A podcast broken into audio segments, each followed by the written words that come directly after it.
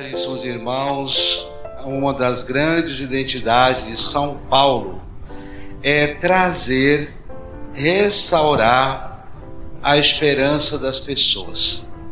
Principalmente nas comunidades, eles estavam muito preocupados em manter sempre as comunidades na fé e na, e na conversão.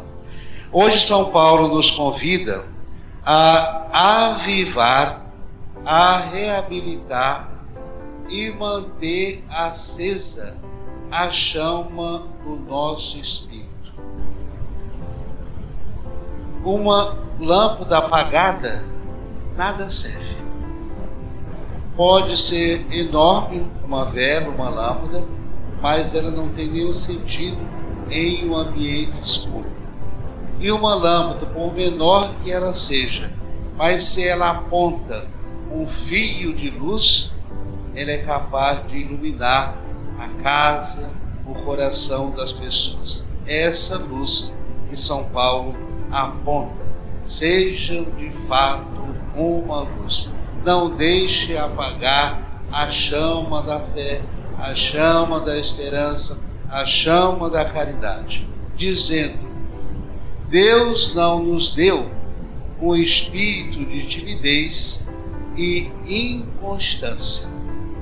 Ele nos deu, acima de tudo, Senhor, o espírito de fortaleza, o espírito de constância, o espírito de enfrentamento, o espírito de perseverança. É isso que nos mantém de pé. É impossível o cristão, o católico, às vezes ficar reclamando da vida, ao invés de reagir e superar as suas dificuldades. Em quem nós acreditamos. Nós vivemos, nos movemos e somos em busca de quê? E quanta gente hoje está muito frágil. Qualquer dificuldade, as pessoas não reagem. É preciso reabilitar esse espírito de constância. É preciso reabilitar esse espírito de fé. É preciso reabilitar esse espírito de superação. Viver é superar os obstáculos da vida. Se nos pequenos, nas pequenas dificuldades eu não tenho condição de superar as minhas dificuldades, como eu posso ajudar o outro? Como eu posso ser uma luz para o outro? Como eu posso ajudar o meu próximo? Não tenho condição. E ele conclui: é na lucidez da fé e do testemunho que tereis a vida eterna. Essa lucidez é a nossa prontidão. Essa lucidez da fé é a nossa perseverança. E para que isso aconteça, hoje o Senhor Jesus, no Evangelho, escolhe 72 outros discípulos. Os discípulos não são somente aquele, aquela, aquela pequena quantidade que Jesus escolhe. Os discípulos são todos aqueles batizados que se propõem a testemunhar Jesus Cristo. E ele diz: amesse as necessidades da evangelização, da conversão, da santidade é grande. Porém, os operários que se propõem a realizar, os operários que se propõem a, de, a dar testemunho são pouquíssimos. E são de verdade. Se nós entendêssemos assim, quantos batizados aqui foram batizados em Rio Bonito frequentasse as suas missas no domingo, o mínimo que um católico pode fazer. Nós precisávamos de muitas e muitas igrejas deste tamanho. A messe é grande, mas os operários são poucos. E ele envia seus discípulos não com fantasia. Ele diz: Eu vos envio como cordeiros no meio de lobos.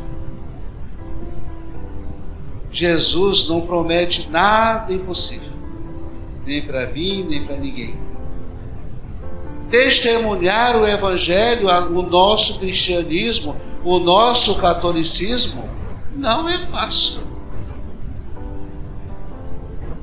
O cuidado com as nossas palavras, o cuidado com o nosso testemunho, o cuidado com nossos relacionamentos, o cuidado com a manutenção da nossa fé. Parece simples, mas não é tão simples. E as armas que ele nos dá é exatamente a fé, a graça e o testemunho. E ele completa: Não leveis muita coisa pelo caminho. A arma de vocês, a identidade de vocês é ser cristão e católico. Não leve nem bolsa, nem sacola, nem muita coisa pelo caminho. Testemunhe a fé de vocês.